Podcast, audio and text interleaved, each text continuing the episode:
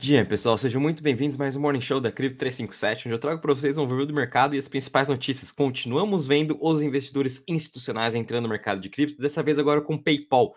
Vou estar contando para vocês agora toda a novidade e também tivemos aí uma grande uh, resolução sobre o CBDC do Brasil, agora mais chamado de DREX. A gente viu agora o Banco Central nomeando a primeira moeda, CBDC, e a gente continua vendo todo esse desenvolvimento aqui do Brasil em relação à CBDC e até mesmo todo o ecossistema de cripto. Vou também estar comentando com vocês sobre outras notícias, né, que foram até impactantes no mercado agora de DeFi, que estava dando uma olhada, mesmo assim, o mercado continua bem estável, sem nenhuma grande novidade, como a gente está vendo, o mercado aí está parado, até mesmo o mercado de ações, o mercado global também é, em leve queda de agora. Vou estar comentando com vocês um pouquinho aí dessa, desse calendário econômico pode até impactar a, a performance ainda esta semana.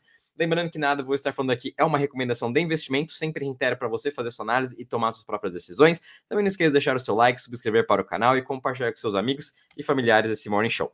Começando agora com vocês aqui para a parte de cripto, hoje, de novo, a gente está vendo aí, principalmente a grande maioria das altcoins em, em queda, em leve queda, tá, né, de uma pelo menos 4%. Algumas outras criptos estão tentando ainda se manter em alta, como Maker, Link, até mesmo a Gabar, Algorand, algumas delas que vem tendo um, um diferente, um, um positivo até em comparação com todo o mercado. Bitcoin de novo parado em 29.194, Ethereum também em 1.831, sem nenhuma grande novidade.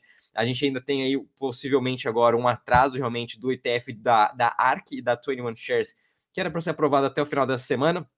Ontem, entrevista na Bloomberg, a própria Cathy Wood uh, já falou que provavelmente ela também já espera esse, essa postergação, e só depois aí do ETF da BlackRock, assim como eu comentei com vocês ontem. Então, provavelmente em setembro vamos ter a aprovação de um ETF de Bitcoin, vamos ficar de olho ainda este mês para a aprovação de um ETF futuro de Ethereum. Mesmo assim, o mercado como um todo de cripto continua bastante impactado, principalmente com o hacker que a gente teve ainda da Curve, o mercado vem tentando se recuperar. E depois, ainda mais para o final aqui das notícias, vou estar também comentando de outro hacker que a gente teve no, no mercado de cripto para Arbitrum e Avalanche. Realmente, isso aí traz ainda um tom negativo. Vindo agora um pouco vocês aqui para os mercados globais, hoje a gente está vendo também um dia em queda depois de ter visto dados de exportação e importação da China vindo abaixo da expectativa. A gente continua vendo uma desaceleração mais forte lá na Ásia, principalmente vindo da China, então isso vem trazendo um pouco de pessimismo para os mercados. A gente está vendo aqui o futuro do S&P com uma queda de 0,34, Europa também abrindo em queda de 0,35 até menos 0,40 e a Ásia fechando também no negativo hoje, né, com a China em uma queda de 0,25, Hang Seng com 1,78. A gente continua vendo o dólar index acima dos 102 pontos e o Treasury vem se estabilizando na região dos 4%. Essa semana ainda vai ser bem uh, interessante por conta da dados de inflação que a gente vai ter. Agora, se não me engano, nessa quinta-feira, os dados de inflação a gente vai ter aqui dos Estados Unidos, a expectativa é que venha acima do esperado nessa comparação anual. Né? A gente estava vendo uma queda, porém, quando a gente compara agora, né, agosto de 2023 com agosto de 2022, a gente vai começar a ver talvez um pouco de alta da inflação por conta desse nesse mês de julho. A gente teve uma alta muito forte no preço da gasolina, isso está acontecendo globalmente. Então, a gente pode sim esperar um repique da inflação agora, porém, a sua tendência de queda ainda continua, né? Desde aí que a gente está vendo do, na metade, um pouco aí de abril, né? Que a gente começou a ver já uma queda de inflação nos Estados Unidos, a gente vai começar a ver um repique agora vai meio que se estabilizar esta inflação nessa região dos 3% até mesmo 4%. Por isso que o Jerome Powell, né, os presidentes dos bancos centrais, ainda estão falando que eles vão analisar dado após dado para sim tomar uma decisão em relação às taxas de juros. Então, por isso que a gente ainda está neste ambiente. Uh, de alta de juros global, a gente vai continuar por um período um pouco maior, quem sabe até 2024. Agora, pessoal, vindo com vocês para as notícias, a gente teve aqui uma grande novidade da PayPal entrando realmente agora no jogo das stablecoins. Então, eles lançaram a PYUSD, que vai ser a sua mais nova stablecoin. E quem mais e quem está né, fazendo junto isso aqui com a PayPal, quem vai fazer toda a custódia, nada mais é que a Paxos, aquela antes custodiante que fazia toda a custódia da BUSD, que era a stablecoin da Binance.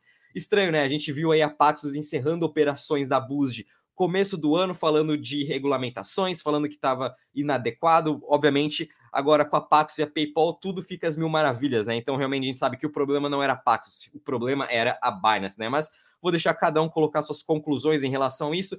Mas é interessante ver sim agora esses grandes players institucionais do mercado financeiro que trabalham com essa questão de remessas internacionais, de pagamentos, entrando para o mercado de stablecoins. PayPal possui mais de 400 milhões de usuários globalmente, então vai ser bem interessante ver como que as pessoas vai ter nessa adoção, como que o PayPal também vai fazer toda essa parte de marketing para falar para a pessoa usar o PY, USD, ao invés de usar realmente o dinheiro, né? A gente fazer uma transferência normal via Pix para o PayPal, enfim. Vamos ver como é toda a estratégia do, do PayPal. Eles também escolheram aqui o ecossistema do Ethereum. Então, muitas pessoas estão citando aí é, transações muito altas de gas fees, e realmente o Ethereum é muito alto para questões de pagamentos, para remessas internacionais.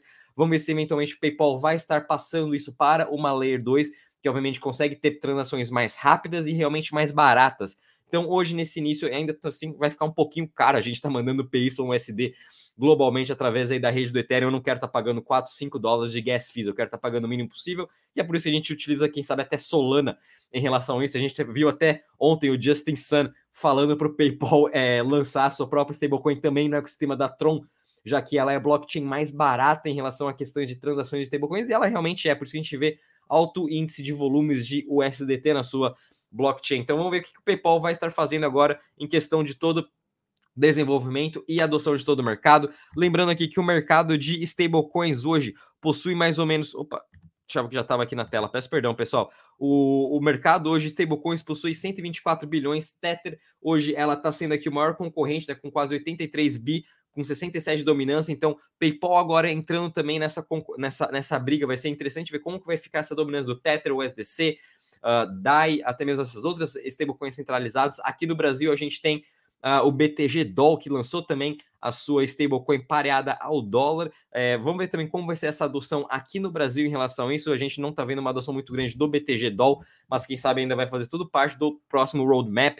E espero também que mais empresas aqui no Brasil também lancem a sua stablecoin. A gente não tem que utilizar aí a Drex, por exemplo. E só reiterando um pouquinho da PayPal, muito cuidado, pessoal, quando vocês forem estar tá comprando qualquer cripto, o que vocês forem ver, já existem mais de 66 fake uh, tokens do PayPal USD. Então, muito cuidado quando vocês forem comprar. Eu vi aqui no meu aplicativo do PayPal, ainda não está disponível para você que usa PayPal.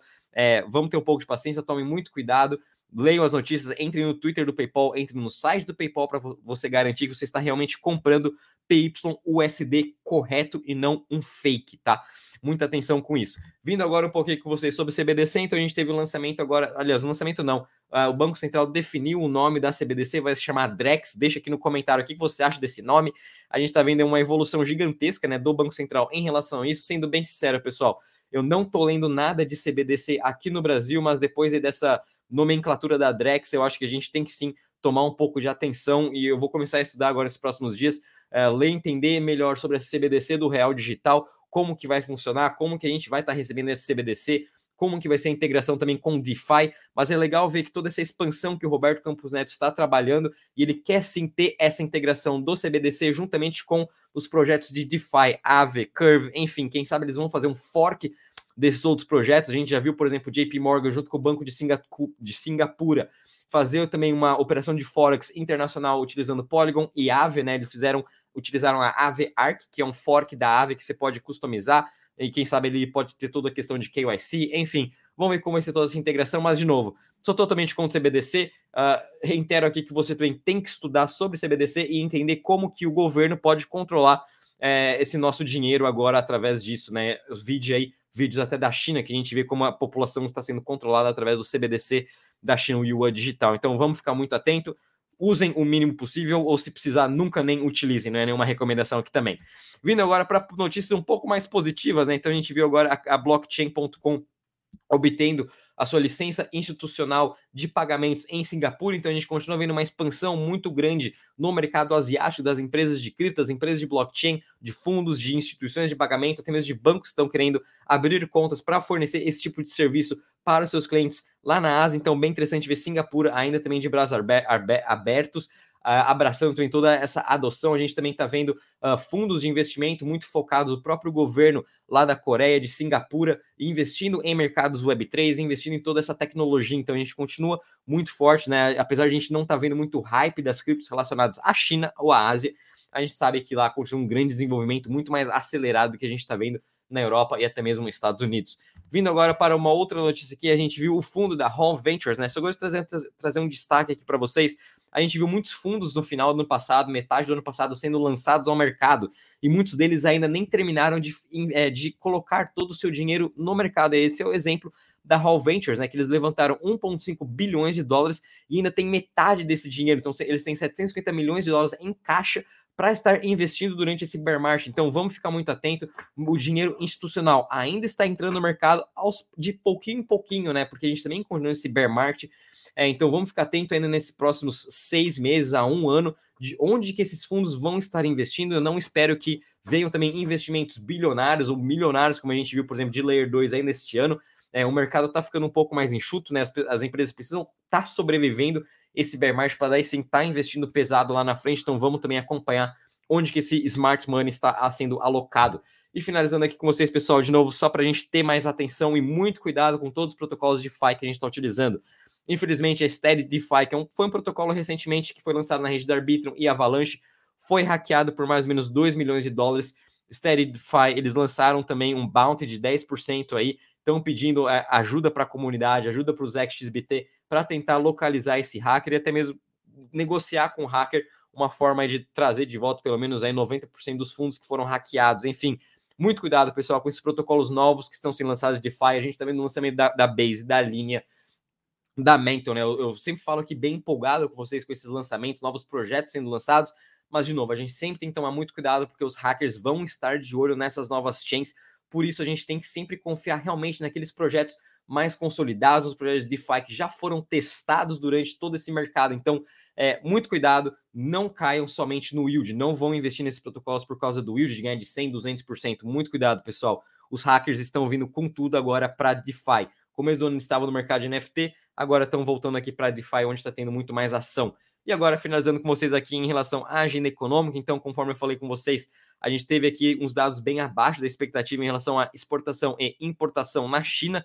E hoje a gente ainda tem aqui dados também de inflação na Alemanha que vieram em linha com a expectativa 6.2% e na quarta, na quinta-feira, perdão, a gente vai ter dados aqui de inflação nos Estados Unidos com expectativa de alta, então por isso pode sim impactar os mercados. Bom, pessoal, vou ficando por aqui. Não esqueça de deixar o seu like, subscrever para o canal. Até amanhã, bom serviço a todos. Tchau, tchau.